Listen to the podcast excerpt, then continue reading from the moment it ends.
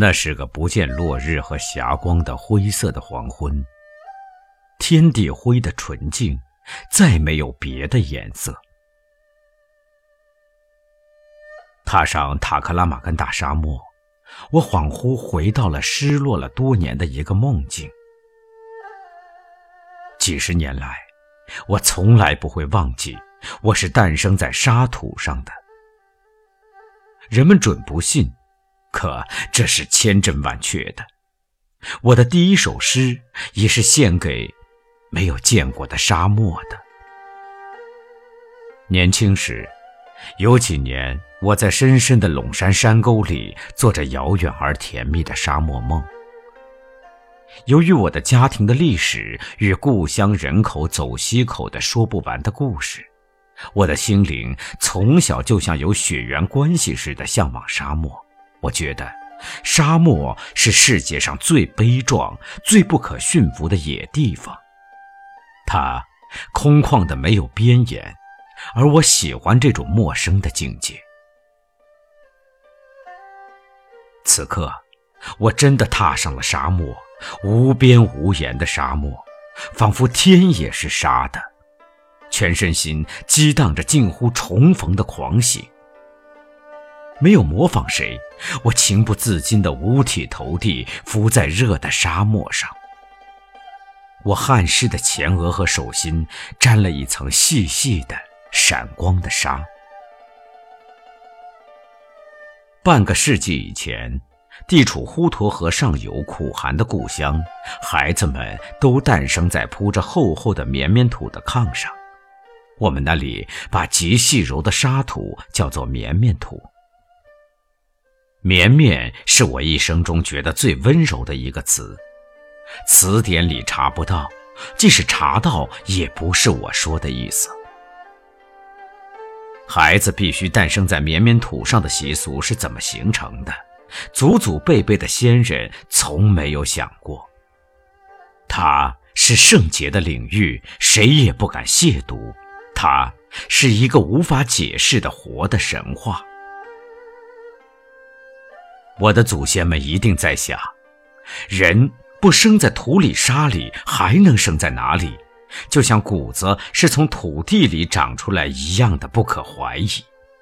因此，我从母体落到人间的那一瞬间，首先接触的是沙土。沙土在热炕上被得暖乎乎的。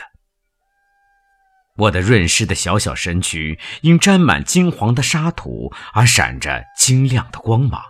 就像成熟的谷穗似的。接生我的仙缘老姑姑那双大而灵巧的手，用绵绵土把我抚摸得干干净净，还凑到鼻子边闻了又闻。只有土能洗掉血气。他常常说这句话。我们那里的老人们都说，人间是冷的，出世的婴儿当然要哭闹。但一经触到了与母体里相似的温暖的绵绵土，生命就像又回到了母体里安生的睡去。我相信，老人们这些诗一样美好的话，并没有什么神秘。我长到五六岁光景，成天在土里沙里厮混。有一天，祖母把我喊到身边，小声说。限你两天扫一罐子绵绵土回来。嗯，做甚用？我真的不明白。这事啊，不该你问。祖母的眼神和声音异常庄严，就像除夕夜里迎神时那种虔诚的神情。哦，可不能扫粗的和脏的啊。他叮咛我一定要扫具在窗棂上的绵绵土，那是从天上降下来的净土，别处的不要。我当然晓得，连麻雀都知道用窗棂上的绵绵土扑棱棱地清理它们的羽毛。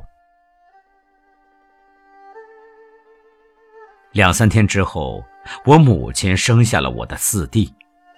我看到他赤裸的身躯，红润润的，是绵绵土擦洗成那么红的。他的奶名就叫红汉。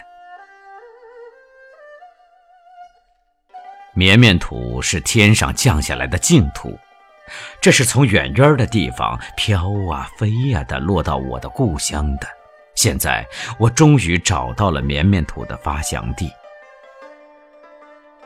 我久久伏在塔克拉玛干大沙漠的又厚又软的沙土上，百感交集，悠悠然梦到了我的故乡，梦到了母体一样温暖的我诞生在上面的绵绵土。